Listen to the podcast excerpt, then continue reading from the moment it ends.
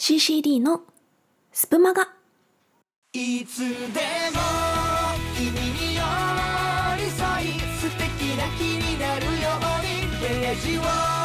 めくればほらあなたの好きがここにある。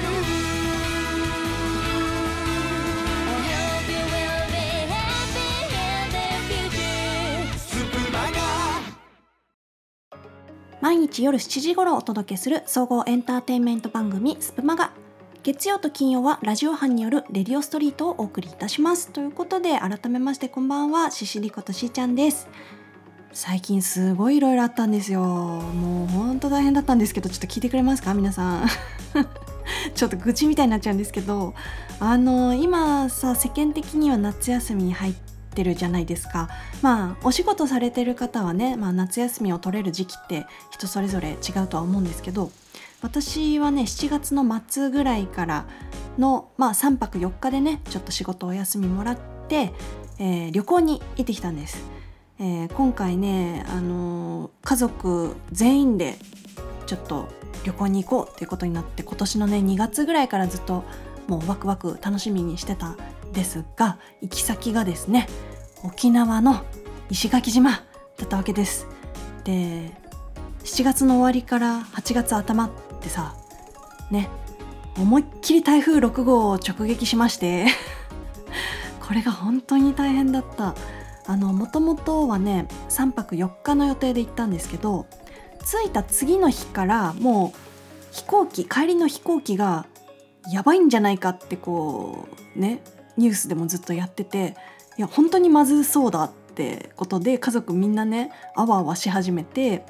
えー着いた翌日からもうあの旅行会社に連絡したりとかあのまあ私たちはアナでね、え飛行機乗ってったんですけどアナのサイトを見たりして飛ぶのかどうかとかそのなんていうの飛行機の情報みたいなのをずっと見ててテレビもさもうねせっかくのさリゾートホテル泊まってたんだけどテレビもずっと台風情報流してなんかもうハラハラドキドキしながらいて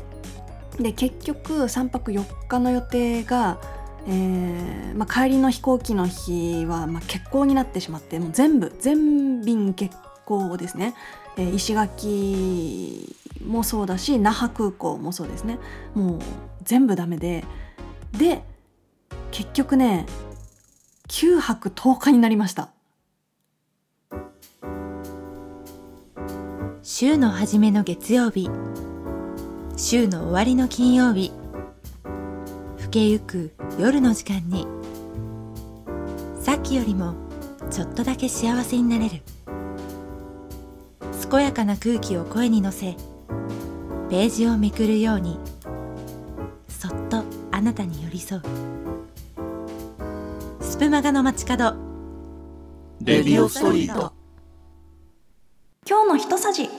はいということでレディオストリートの共通コーナー今日の一さじ参りましょう。こちらは気になるニュースや今話したいこと興味があることなどをご紹介するコーナーです。ということで冒頭の続きを話させてください。まだまだ喋り足りない。えー。あのね疲れた。疲れたよ。3泊4日予定だったからまあ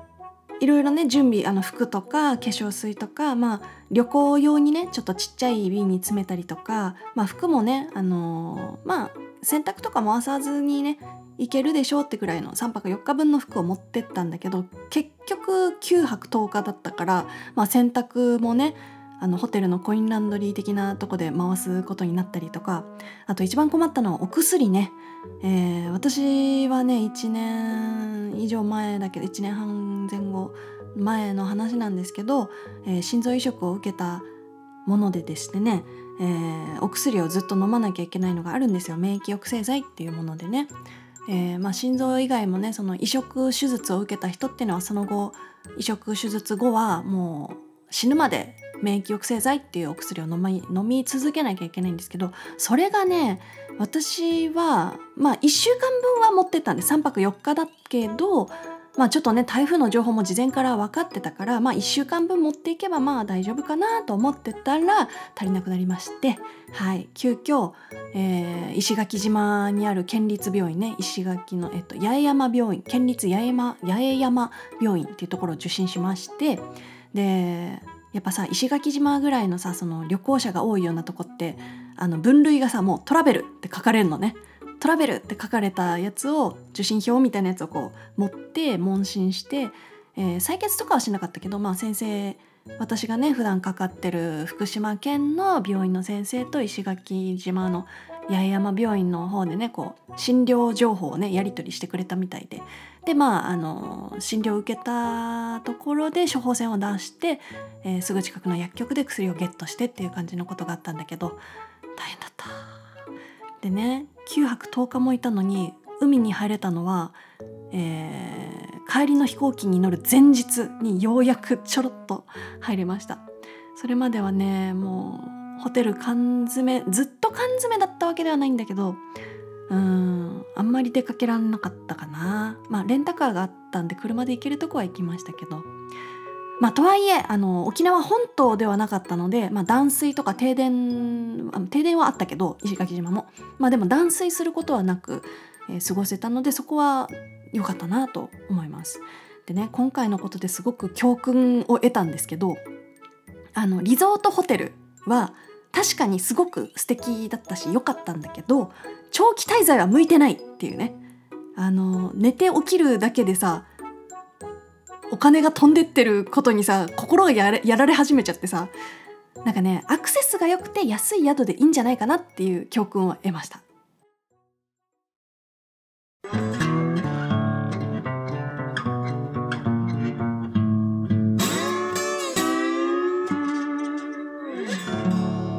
レディオストリート。いかがでしたでしょうか？本日はもう CCD の愚痴を聞いてもらうみたいな感じの回になってしまってね大変申し訳なかったんですが。あの皆さんもさ今、まあ、もう夏休み終わっちゃったって人もいるかもしれないけどあのお盆休みがさ来週からねあの、まあ、結構多くの人がお盆に休みを取ったりするのかなと思ってあのちょっと遠出する予定のある方とかは、まあ、もしね服薬するようなお薬を持ってる人がいたらあの多めに持参することをお勧めしますね。とあとは、えーまあ、そうだね本当に不測の事態っていうのは旅先で起こる可能性は高いからあのいろんな備えはしておいた方がいいかなと備えあれば憂いなしって言いますからね、はいまあ、私もそういう気持ちで行ったけどねまさかあんなに長いこと帰ってこれなくなるとは思わなかったんで。まあ、ただ、あのー家族全員で、えー旅行に行って多分ね今後ねもうずっとこんなに長い時間家族全員がこう密集しているみたいなことはないんじゃないかなと思うからそういう意味ではすごくね思い出深い旅行になったかなとは思います。あの旅行の後半は結構もうね早く帰りたいなっていう気持ちになってしまったんですけど、うん、まあでも本当に今後の人生でこんなに何？濃い時間を過ごすことはない家族で濃い時間を過ごすことはないんじゃないかなって思うので、はい、そこは本当にこういい思い出にしたいなと思っております。あちなみになんですけど私石垣島にいた時あのーなんだろうセミの声を聞くことがなかったんですよ。石垣島ってセミいないことないと思うんだけどセミの声本当に聞かなくてなんでその話をするかというと、えー帰ってきて、えーまあ、私はですね仙台空港に帰ってきたんですね。あの福島県に住んでますけど、えっと、石垣から那覇那覇から仙台っていう感じで。で仙台空港で降りてで車で仙台までは福島から車で行ってたんで車に乗って帰ってる途中の高速のね、えー、菅生菅生ってとこがあって菅生パーキングエリアじゃなくて菅生サービスエリアかな。で降りてちょっと休憩した時にカナカナカナカナカナカナっていうなんていうの。まあちょうどね6時過ぎぐらいだからこうちょっとまだ日は完全に落ちてはないけどこう夕暮れっぽい薄暗くはなっててでセミの声がこうカナカナカナカナカナって、まあ、ミーミーミーミーも聞こえてたけどそれが聞こえた瞬間うわ帰ってきたってめちゃくちゃ思ってなんかセミの声すごい久々に聞いたなと思ってなんかほっとしちゃいましたね、はい、まだ全然あの帰りついてはなかったけど、うん。まあ、セミ嫌いなんですけどね。嫌い普段は苦手だしあんまり姿も見たくないんだけど今回は旅から帰ってきてやっと帰ってこれたっていうのをすごく実感したのはセミの声を聞いた時でした。はいということで本日はここまで